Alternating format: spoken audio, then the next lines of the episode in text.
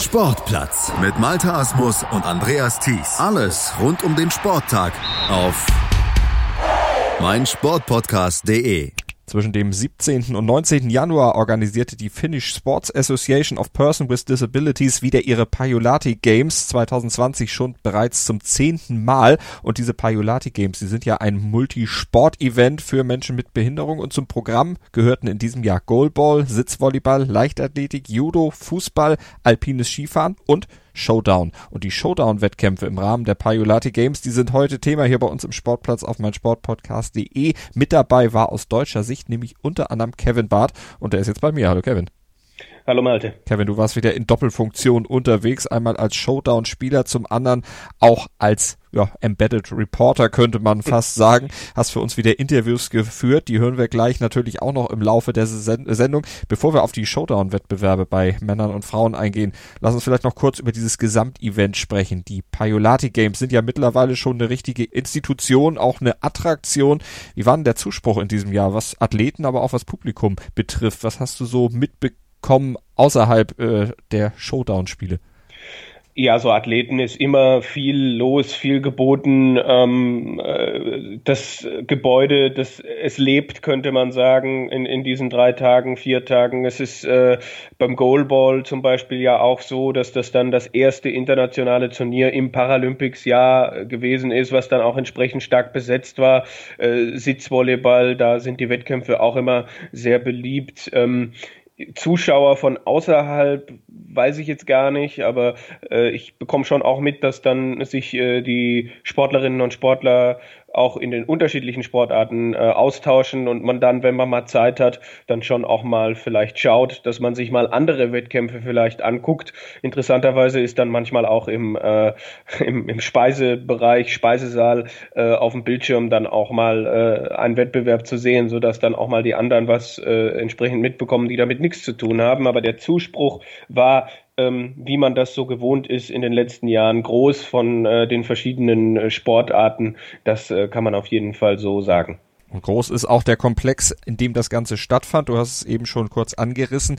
Ausgetragen werden diese Paiolati Games nämlich im Paiolati Sports Institute. Das liegt etwa eine Autostunde von Helsinki entfernt und 15 Minuten von Lati. Und das ist eine Einrichtung, die bereits eine 80-jährige Geschichte vorzuweisen hat. 1929 wurde das Institut gegründet, war zunächst das Sommertrainingslager für die finnischen Turnerinnen. Doch seitdem hat sich relativ viel getan. Das Institut wurde immer größer zu einem riesigen Komplex ausgebaut für nahezu alle Sportarten und auch darüber hinaus. Also die finnische Sportelite und natürlich auch die Trainer der finnischen Sportelite, die werden dort ausgebildet in fast allen Sportarten. Es gibt Hotels, es gibt Konferenzräume. Also es klingt jetzt erstmal so nach Laborbedingungen. Kevin, wie hast du diesen Komplex erlebt, gerade vielleicht auch mit Bezug auf die Showdown-Wettkämpfe? War das was Besonderes?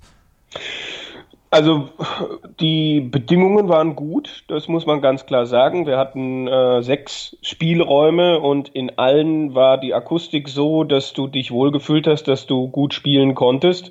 Es gab auch schon internationale Turniere, wo das anders war, wo die Räume sehr hallig waren, wo es extrem schwierig war, äh, mit den Bedingungen klarzukommen. Hier sind gute Bedingungen äh, geschaffen gewesen, aber jetzt auch keine total besonders äh, überragenden. Also es war, war, war gut, auf jeden Fall.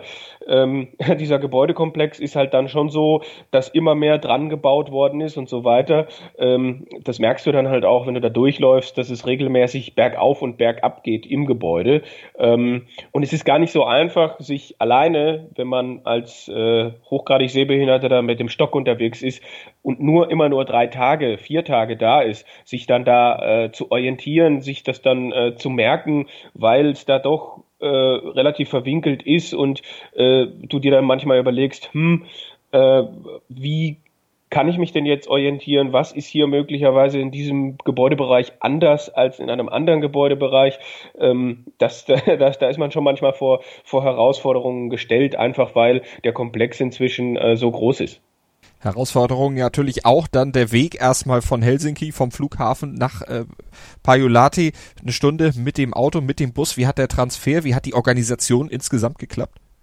Also da kann man immer äh, beruhigt sein und äh, da kann ich auch jetzt nichts Negatives drüber verlieren. Du kommst am Flughafen an, sobald du raus bist, äh, sind die Kollegen äh, aus Finnland da, sprechen dich an und äh, sagen dir, wie es jetzt als nächstes weitergeht. Manchmal musst du warten, weil halt einfach noch äh, verspätete Flüge entsprechend da sind und dann geht's da mit einem mit einem großen Bus äh, entsprechend nach äh, Pajolati äh, bis da eine Stunde, Stunde 20 dann eben unterwegs und äh, das klappt äh, äh, auf jeden Fall reibungslos. Ja, das äh, auch für diejenigen, die die später ankommen. Also äh, wenn du dann äh, relativ in der Nacht irgendwie ankommst, alles überhaupt kein Problem und äh, das, äh, das, das läuft wunderbar. Seid ihr aus deutscher Sicht im Team gereist, deutsches Team?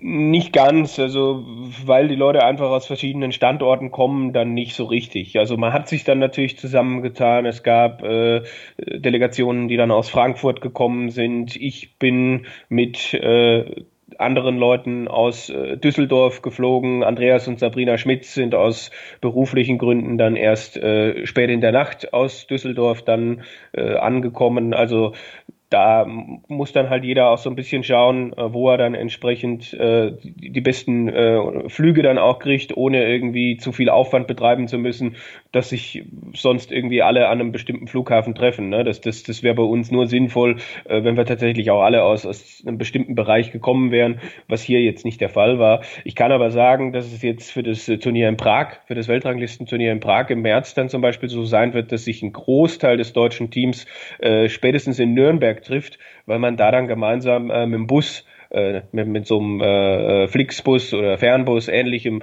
äh, dann die, die dreieinhalb Stunden, die da noch anstehen, nach Prag gemeinsam zurücklegt. Du hast ein paar Namen schon genannt von deutschen Teilnehmern. Wie groß war insgesamt die deutsche Beteiligung bei diesen Paiolati Games im Showdown?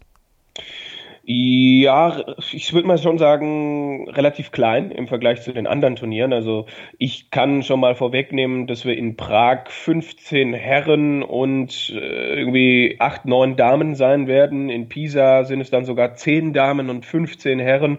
Und jetzt in Finnland haben wir vier Damen, fünf Herren gehabt. Äh, es liegt mit Sicherheit daran, dass nach Finnland die Flüge relativ teuer sind, dass du äh, von den internationalen Weltranglistenturnieren in Finnland die höchste Startgebühr bezahlst und dass Januar, Anfang des Jahres äh, für viele vielleicht dann auch mit dem Urlaub nicht so einfach ist, wenn gerade die Weihnachtszeit zu Ende ist. Also wir hatten eine verhältnismäßig kleine deutsche Delegation, was aber der Stimmung auch keinen Abbruch getan hat. Wie war das Turnier insgesamt besetzt, international gesehen?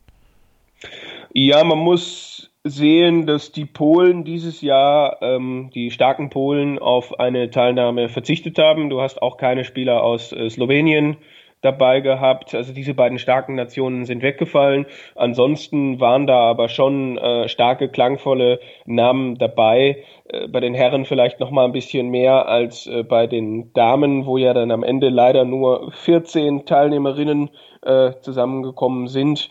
Aber ähm, also äh, es war, es war auf jeden Fall ein gut besetztes Turnier, ähm, wo man dann auch würdigerweise entsprechend um Weltranglistenpunkte gespielt hat, was dann ja auch daran zu sehen ist, dass es bei den Männern in äh, die zweithöchste Kategorie war ähm, und man da dann als Sieger 300 Weltranglistenpunkte auch abgreifen konnte und bei den Frauen, soweit ich weiß, auch ein 300, 300er Turnier gespielt wurde gespielt wurde mit niederländischen Bällen. Das steht äh, auf showdown-germany.de in der Turnierankündigung. Was bedeutet das für euch? Wie kann man sich darauf einstellen? Sind niederländische Bälle anders als deutsche Bälle? Ja, ähm, niederländische Bälle klingen anders. Äh, die Bälle, mit denen regelmäßig in Deutschland gespielt wird, die haben einen durchdringenderen, einen helleren, rasselnden Sound, während die niederländischen Bälle mit, ich würde jetzt mal sagen, ohne da je ohne da jemals in so einen Ball reingeguckt zu haben, dass diese Bälle mit weniger Metallsplittern äh, gefüllt sind und deswegen äh, einen leiseren einen nicht so aufdringlichen Klang haben, eigentlich auch angenehm sind, wenn man sich daran gewöhnt hat, aber äh, sich schon darauf einstellen muss, weil der Ball sich anders anhört, weil er, äh, weil, also man, es, es kann dann schon auch mal passieren, dass man, dass man den Ball ein bisschen unterschätzt oder anders hört äh, und er dann plötzlich doch schneller bei einem ist, als man das eigentlich irgendwie angenommen hätte. Schon auch, wie man den dann mal entsprechend spielen muss mit, mit den Banden und so, das, das ist anders. Ähm, aber nicht total anders, würde ich jetzt sagen. Was man natürlich machen kann, ist schauen, dass man äh, sich so, so, so Bälle besorgt. Ja, dass man so niederländische Bälle hat und dass man die dann in sein Training mit einbezieht. Ich hatte das Glück, dann auch mit jemandem vor den Paiolati Games zu trainieren, der sich so einen Ball besorgt hatte und dann haben wir im Training mal ähm, hin und wieder mit so einem Ball gespielt. Das heißt, es war nicht das erste Mal, dass ich mit so einem Ball in Berührung gekommen bin. Und äh, ja, also ich, ich weiß, dass sich da immer wieder auch mal Leute drüber beschweren und sagen, oh, andere Bälle. Aber bei uns, die wir jetzt im Paiolati waren, da gab es jetzt keine Klagen über die Bälle, einfach weil äh, es nicht das erste Mal war und ähm, es jetzt nicht total außergewöhnlich ist, würde ich jetzt mal sagen. Also da wird dann schon manchmal über die Beschaffenheit der, der Platten oder der Tische äh, mehr geredet geredet als, als über die Bälle. Wie war denn die Beschaffenheit der Platten? Grundsätzlich äh, gut, kann man gar nichts sagen. Äh, sie bauen halt jetzt bei einigen äh, Platten ähm, um, was, was die Tore betrifft. Also du hast keine Torkäfige mehr, sondern hast so, so Plastiktaschen, die äh, ja, wo, wo der Ball besser zu sehen sein soll, wenn er reinfällt und wieder rauskommt. Also dass der Schiedsrichter diese In-and-Outs besser sehen kann. Es scheiden sich aber die Geister, ob das wirklich so ist oder ob diese Tore es eigentlich noch schwerer machen, das zu sehen, geschweige denn, ob da dann noch weniger Tore fallen. Ähm, es ist schon immer wieder eine, eine gewisse Gewohnheitsgeschichte, wenn du dann an so einem Tisch mit einem äh, mit einem Plastikeinsatz dann irgendwie stehst, weil sich halt auch das Erzielen eines Tores anders anhört und auch äh, ja du ein bisschen anders stehst vielleicht das äh, sind so die, die Neuerungen, die man da hin und wieder mal äh, hin und her überlegt und macht und tut. Aber die Beschaffenheit ansonsten der Tische, das waren alles tschechische Tische, das heißt äh, grundsätzlich bei allen ähm, die, die, die gleichen Bedingungen dann auch. Ja, wir haben ja am einen Tisch gehabt, wo es einen Livestream gegeben hat. Das ist dann natürlich auch immer schön. Und da will man dann natürlich auch immer besonders gut aussehen, wenn man weiß, dass auch aus der Ferne theoretisch die Leute reinschauen. Aber Torlinientechnologie gibt's noch nicht. Nee, also es liegt halt einfach auch daran, dass der Showdown-Sport äh, mit Sicherheit noch nicht die finanziellen Mittel dann hat. Auf der anderen Seite wäre das aber natürlich etwas, was, was helfen würde, weil es stellenweise einfach so schnell geht. Ähm, es gibt halt auch bei den tschechischen Platten welche, die sind glatter und schneller als die anderen. Und wenn du auf solchen Platten, auf, das werden wir dann am Wochenende zum Beispiel auch haben, wenn äh, der zweite Spieltag der, der A-Division stattfindet. Da werden wir eine Platte haben, die ist auch vom Spielgefühl her und von der Ballkontrolle extrem glatt. Und wenn dann noch so ein ähm, neues Plastiktor dazukommt, dann wird es halt sehr, sehr schwer für einen Schiedsrichter bei einem hohen, intensiven Spielniveau, äh, da dann immer zu 100 Prozent auf der Höhe zu sein. Und da muss man sich dann schon für die Zukunft vielleicht mal was überlegen. Aber es ist natürlich auch die Frage, wie utopisch es dann ist, äh, da dann jede Platte mit, mit so einer entsprechenden äh, Tortechnik auszustatten. Aber es wäre eigentlich die ideale Lösung. Ja, wäre es. Wie lief's denn jetzt sportlich aus deutscher Sicht und generell? Wer hat am Ende gewonnen? Wie habt ihr aus deutscher Sicht abgeschnitten? Ja, ich denke, bei der, bei den Damen, die muss man, denke ich, hervorheben, weil wir da ja insgesamt vier Damen haben, die in der Weltspitze, Schrägstrich erweiterten Weltspitze dann auch dabei sind. Drei von diesen vier Damen waren dabei und da stach Sabrina Schmitz heraus, weil sie das Halbfinale erreicht hat, weil sie damit ähm, die erst zweite deutsche Dame in der Geschichte ist, der es gelingt, ein Halbfinale bei einem Weltranglistenturnier zu erreichen. Da gab es das äh, deutsche Viertelfinale gegen Birgit Riester, wo äh, Sabrina Schmitz den ersten Satz verliert und danach aber ihre vor allem hohe technische Fertigkeit und Stärke ausgespielt hat und sich dann ins Halbfinale gespielt hat. Dort gab es eine ja zu erwartende Niederlage gegen Hanna Wilmi, die Finnin, die einfach nochmal eine Nummer größer ist. Und das Spiel um Platz drei war dann ein sehr offenes, sehr enges gegen äh, Oksana Dobrobolskaya wo Sabrina zwar in vier Sätzen mit 1 zu 3 verliert, aber der Gegnerin doch arg Kopfzerbrechen bereitet hat mit ihrer großartigen taktischen ähm, äh, Raffinität, kann man fast sagen. Und ähm, das hätte auch andersrum ausgehen können. Ansonsten haben wir noch eine Birgit Riester gehabt, die dann das Viertelfinale gegen Sabrina Schmitz äh, verloren hat, die dann am Ende äh, Achte geworden ist, die im Spiel um Platz sieben auch den ersten Satz gewonnen hatte und es dann leider nicht äh, fertig gespielt hat. Ansonsten hatten wir noch eine Bettina Stephan, die auch in den äh, Top 12 noch äh, gelandet ist und äh, dieses Mal ja die ein oder andere unglückliche Niederlage vielleicht hat hinnehmen müssen. Und bei den Herren war es halt so, dass äh, Antade Rosenfeld, also das Gesicht des äh, deutschen Herren-Showdown-Sports, äh, nicht dabei war. Auch, denke ich, aus, aus finanziellen Gründen, dass wir einen Manfred Scharpenberg nicht dabei hatten, der ja auch bei der WM im Viertelfinale stand. Kurzum, dass vier oder fünf der sehr guten deutschen Herren dann nicht dabei waren.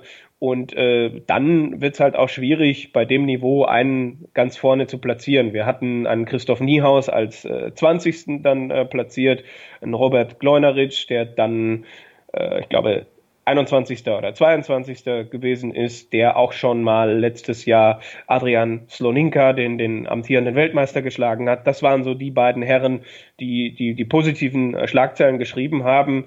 Äh, Antonio Mickensi, der ist für seine Verhältnisse dann auch mit einem 23. Platz echt äh, gut zufrieden gewesen. Andreas Schmitz, der äh, wollte deutlich mehr als 30. zu werden, hatte aber auch eine ziemlich schwere Vorrundengruppe und meine Wenigkeit. Ich habe zwar vier Siege und vier Niederlagen, aber wenn du die vier Niederlagen zur falschen Zeit, nämlich alle am ersten Tag kassierst, dann musst du am Schluss halt gucken, was du noch aufräumen kannst und dann bin ich eben 33. geworden. Bei fünf Wochen Trainingspause und versuchten äh, Spielumstellungen nach der Weltmeisterschaft.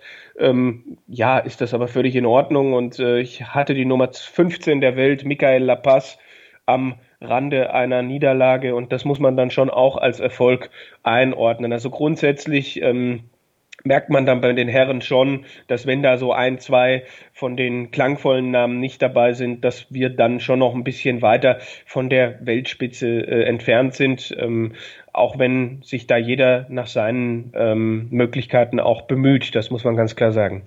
Du warst ja auch in Doppelfunktion unterwegs, das hatte ich ja eingangs schon gesagt. Du hast ja nicht nur gespielt, sondern für uns auch Interviews geführt. Und nach einer kurzen Pause, da hören wir dich im Gespräch mit Sabrina Schmitz, die ja Platz 4 geholt hat, und mit Christoph Niehaus, der Platz 20 am Ende gemacht hat, hier im Sportplatz auf meinsportpodcast.de. Was zum Teufel, du Bastard, du bist tot, du kleiner Hundeficker. Und dieser kleine Hundeficker, das ist unser Werner. Ein ganz normaler Berliner Kleinstkrimineller der dann aber im Knast das Ding seines Lebens dreht. Una Fantastica Risetta Perla Pizza. Er klaut seinem Zellengenossen ein Pizzarezept. Aber nicht irgendeins. Und mit dem eröffnet Werner dann die beste Pizzeria Berlins. Doch Werners Glück ist nur von kurzer Dauer. Denn es hagelt Probleme. Werners Pizzaparadies. Erstmals großes Kino- und Podcast-Format. Mit fetter Starbesetzung. Alina But, Kida Ramadan, Edin Hasanovic, Oliver Koritke, Ralf Richter, Ben Becker, Winfried Glatzeder, Anna Schmidt und viele mehr. Abonniert die Scheiße. Jetzt macht schon, mach! Hören, was andere denken. Auf meinsportpodcast.de. Willkommen bei meinsportpodcast.de. Wir sind Podcast. Wir bieten euch die größte Auswahl an Sportpodcasts, die der deutschsprachige Raum so zu bieten hat. Über 20 Sportarten, mehr als 45 Podcast-Serien, über 9000 veröffentlichte Podcasts und über 5 Millionen Podcast-Downloads allein im Jahr 2018. Wir sind Podcast. Wir sind meinsportpodcast.de. Sabrina Schmitz, Platz 4 hier bei den Pajolati Games 2020, beste Deutsche und dein allererstes Halbfinale bei dem Weltranglistenturnier. Äh, wie ist so dein Fazit? Ja, es, es, es war super. Es ist natürlich auch ein bisschen glücklich gelaufen. Es waren weder Sloweninnen noch Polinnen anwesend, die sicherlich die Vorrunde nochmal ähm, schwieriger gemacht hätten. Aber ich bin insgesamt sehr zufrieden und ähm, ja, habe habe am Anfang ein bisschen geschwächelt und Spiele trotz Schwächeleien vielleicht mal gewonnen, aber alles in allem auch einige Spiele wirklich ähm, gut gewonnen und mich da durchgespielt. Insofern bin ich zufrieden mit mir. Was war denn der Schlüssel dafür, dass es durch die Zwischenrunde gegangen ist und dass äh, es dann auch das schwere Viertelfinale, äh, dass du es da auch durchgeschafft hast, weil gegen eine Landsfrau zu spielen und zu wissen, das ist die große Chance aufs Halbfinale vielleicht und so groß war sie noch nie, das, das ist mit Sicherheit auch nicht das Einfachste auf der Welt. Ja, ich glaube, es war trotzdem eine gewisse äh, Lockerheit, weil natürlich ist es ein Weltranglistenturnier, aber es ist ähm, keine deutsche Meisterschaft, die vom Druck irgendwie immer mehr betroffen äh, ist, sozusagen, wenn man da, also da möchte ich meistens noch mehr leisten. Insofern habe ich hier gesagt, ähm, das Berufliche, was am Donnerstag noch äh, lief, hake ich irgendwie einmal komplett auf, aus und verbanne das aus meinem Kopf und ähm, spiele möglichst locker, probiere Dinge aus, die ich im, im Training ähm, neu gelernt habe. Genau, und das hat gut funktioniert. Die Atmosphäre hier ist auch meistens ganz schön, um entspannt zu sein. Dann hattest du im Halbfinale eine Hanna Wilmi, danach noch ein Spiel um Platz drei gegen Oksana Dobro Dobrowolska. Was äh, kannst du aus diesen beiden Spielen mitnehmen? Das eine war, denke ich, eine, eine klare Niederlage gegen Hanna äh, und gegen Oksana warst du, warst du nah dran.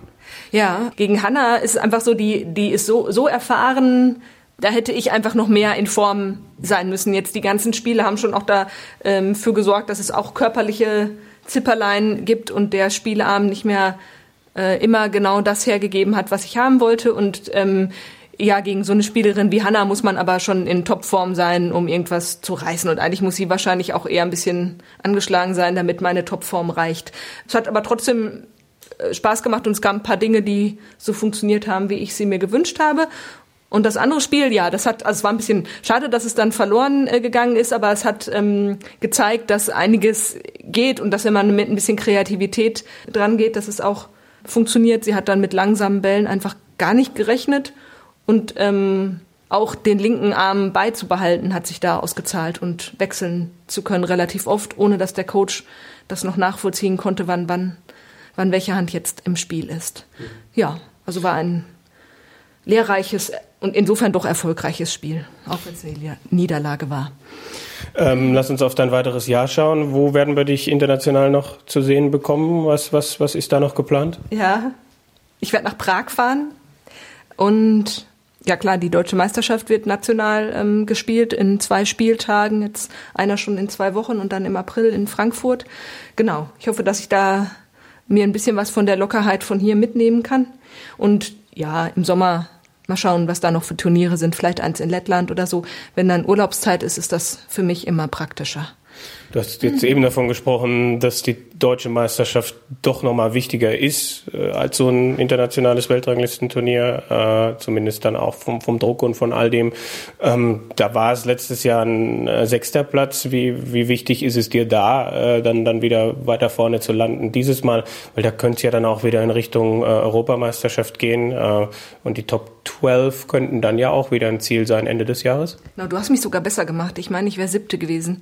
Ähm, Na, kein Problem.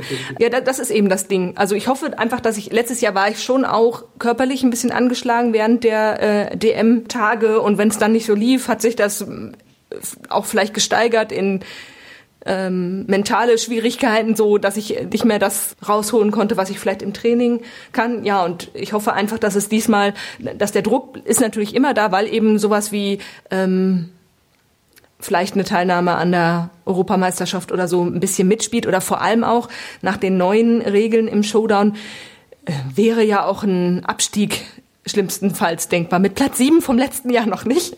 Aber ähm, auch da muss man natürlich das schwebt so wie ein Minischatten irgendwo im Hintergrund. Nicht zu doll, aber man muss es ein bisschen präsent haben.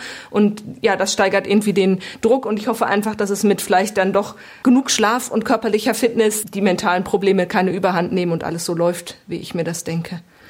Letzte Frage vielleicht, hast du Blick auf die Weltrangliste. Das gibt jetzt äh, 150 Punkte der Halbfinaleinzug. Hast du dir da, wie, sehr guckst du auf die Weltrangliste? Ich meine, klar, da das, ich weiß jetzt auch nicht, so repräsentativ ist es vor allem bei den Damen nicht, weil halt selten äh, 30 Frauen dabei sind und jetzt auch hier die, die, die, die letzte äh, eine, eine Menge Punkte sammeln konnte, weil sie eben 14. geworden ist. Wie, wie sehr guckst du auf die Weltrangliste? Ich gucke davor nicht so sehr. Also ich gucke schon manchmal drauf, wo ich bin. Ich gucke jetzt vor dem Turnier nicht drauf und sage, oh, ich muss aber den Platz erreichen, weil weil ich so und so viele Punkte haben will. Ich wollte meinen Platz vom letzten Jahr mindestens halten oder vielleicht so um ein, zwei Plätze steigern, weil ich ja aufgrund meiner fehlenden Weltmeisterschaftsteilnahme da ein bisschen Punkte verloren habe. Insofern finde ich die 150 Punkte jetzt praktisch, weil natürlich ist es nett, sowas wie die Top 12 zu spielen. Ich bin da aber auch nicht über ehrgeizig. Also ich check die nicht irgendwie regelmäßig und vom Turnier nochmal extra gründlich oder so. Ich denke, nach diesem Turnier kann sich aber ein Blick trotzdem lohnen, denn äh, da wirst du einen ordentlichen Sprung gemacht haben. Glückwunsch zu deinem vierten Platz hier in Finnland und alles Gute für den Rest des Jahres, Sabrina Schmitz. Dankeschön. Christoph Niehaus, am Ende Platz 20 und damit bester Deutscher bei diesem Turnier. Wie fühlt sich das an? ja, gut, Platz 20 ist jetzt nicht so was Grandioses. Ähm, es fehlten ja auch ein paar starke Spieler, die letztes Jahr dabei waren. Aber ähm, ich war ein bisschen überrascht, dass ich dann am Ende dann doch erfuhr, okay, bester Deutscher, Platz 20 ist in Ordnung. Ich wollte für mich selber nur eine persönliche Steigerung einfach haben, um dieses Erlebnis zu haben, dass die Energie und Zeit, die man ins Training investiert und die Gedanken, die man sich macht, irgendwo dann noch auszahlen. Es waren einige Spiele, acht, neun Stück insgesamt. Ähm, was war dein Highlight in diesem Turnier? Hm, also Highlights, ich meine, gewonnene Spiele sind natürlich immer schöner als verlorene, aber ich denke mal, gelernt habe ich einiges und auch gesehen, dass ich jetzt in meiner Verteidigung zumindest so gut bin, dass die ähm, internationalen Gegner sehr stark darauf setzen, dass die Bälle halt rausfliegen. Und ja, natürlich ähm, das Spiel gegen dich, das war für mich ein gewisser Wendepunkt, möchte ich mal sagen, im positiven Sinne, nachdem das Turnier ja nicht so gut gestartet ist mehr gegen den Michael. Ähm, da wusste ich, also ich will jetzt was und ähm, ich habe dich vorher spielen sehen und dachte, ah, das könnte echt schwierig werden. Und es war auch schwierig, aber das habe ich da dann noch geholt. Gut, dann, dann wechseln wir schnell das Thema und äh, sprechen jetzt. Worüber sprechen wir? Ähm, das heißt, grundsätzlich war das jetzt eine äh, Verbesserung für dich auch? Ich meine, du hast letztes Jahr hier in Finnland gespielt, du hast letztes Jahr äh, den äh, Oli Kyteveta dann auch geschlagen. Wenn du so die beiden Jahre vergleichst, wie, wie, wie würdest du das so bilanzieren? Mm, also für mich hat, haben die Jahre tatsächlich so ein bisschen eine andere Qualität. Also auch auf ähm, ähm, beim letzten Mal wusste ich eigentlich gar nicht so richtig, was auf mich zukommt und dann habe ich einfach nur reagiert. Und jetzt mit ein bisschen Vorwissen und mit Pisa vom letzten Jahr habe ich mir dann doch schon ein bisschen mehr Gedanken gemacht und versucht, Strategien zu finden.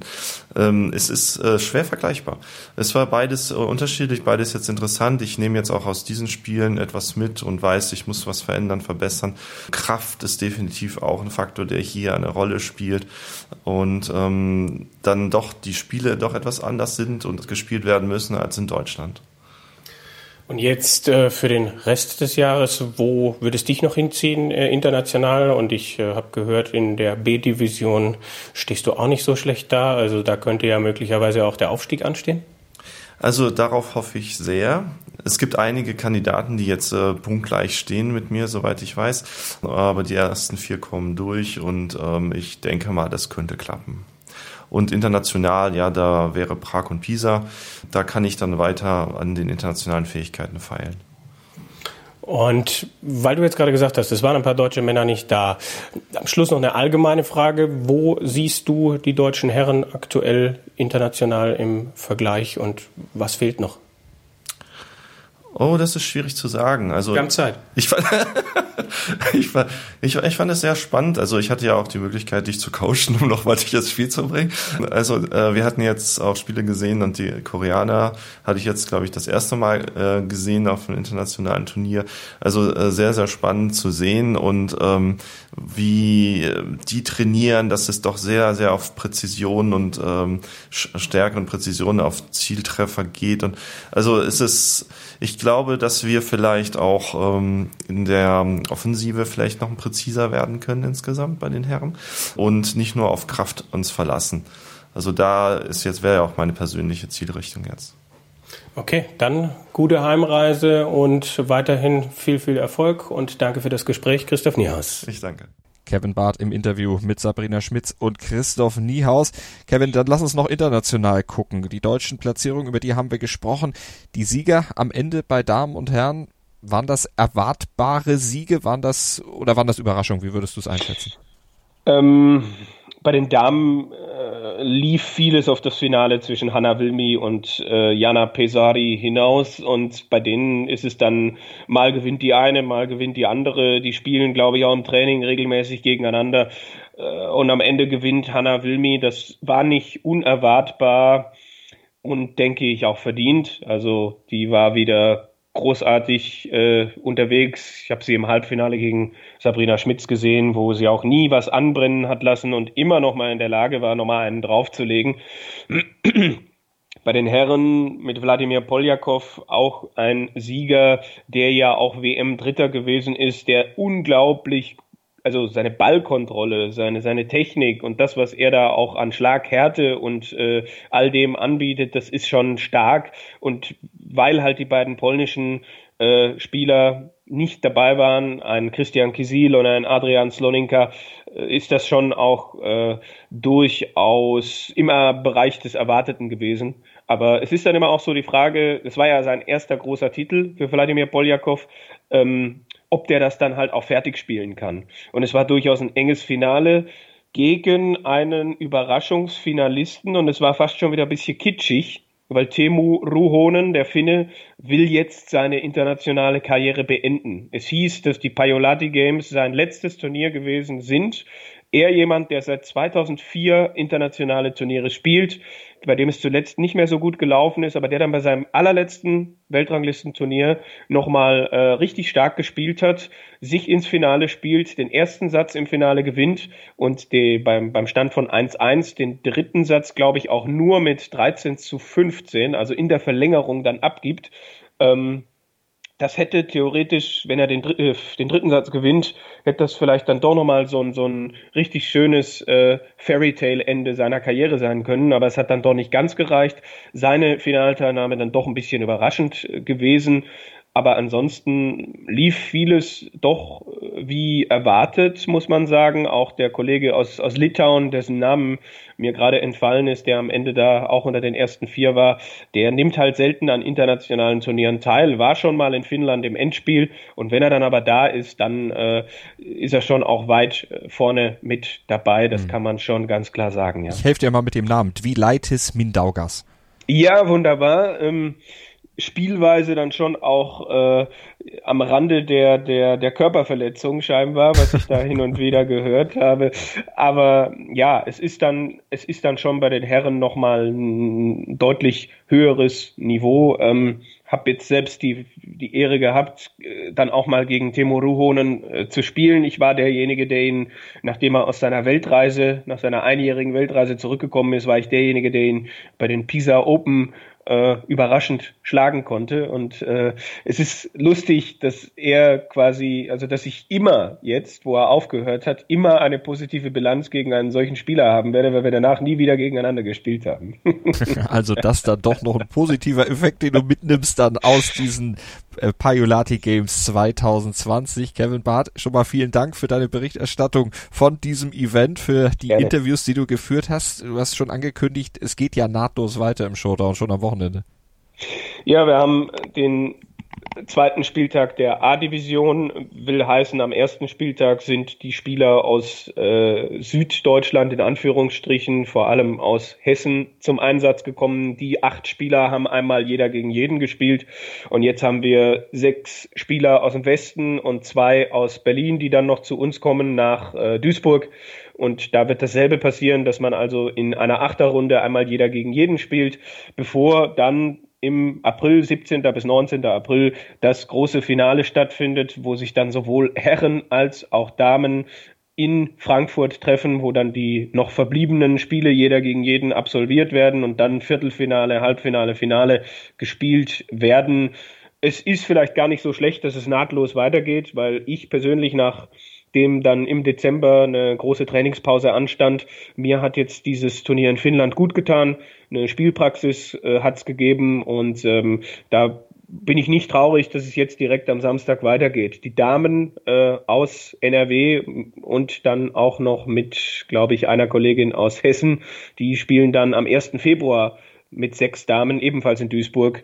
Äh, einmal jeder gegen jeden. Das ist dann auch bereits der zweite Spieltag der besagten A-Division. Also wir, wir kommen gar nicht äh, zur Ruhe, bevor es dann doch im Februar wieder ein bisschen ruhiger wird, wenn mich nicht alles täuscht. Wobei, da ist dann, glaube ich, auch wieder die B-Division im Einsatz. Also es geht Schlag auf Schlag auch in diesem Jahr und das ist, das ist schön als, aus Sportlersicht auf jeden Fall. Ein Showdown jagt den nächsten. Wir sind gespannt, werden das Ganze natürlich auch weiter im Blick haben. Nochmal vielen Dank, Kevin. Gerne. Ich habe mich natürlich schockverliebt, weil die war wirklich ganz, ganz klein. So begann die Mensch-Hund-Beziehung zwischen Christina und Tierschutz und Frieda. Und wie es danach, nach dem ersten Moment der Verliebtheit, so weiterging und welche Klippen es danach zu umschiffen galt, das hört ihr in der neuen Ausgabe von Iswas Dog, dem Podcast für harmonische Mensch-Hund-Beziehungen. Iswas Dog? Mit Malte Asmus. Überall, wo es Podcasts gibt. Sportplatz mit Malta Asmus und Andreas Thies. Alles rund um den Sporttag auf meinsportpodcast.de. BV Beben. Der wöchentliche Podcast zu Borussia Dortmund mit Julius Eid und Christoph Albers. Voller echter Liebe auf meinsportpodcast.de.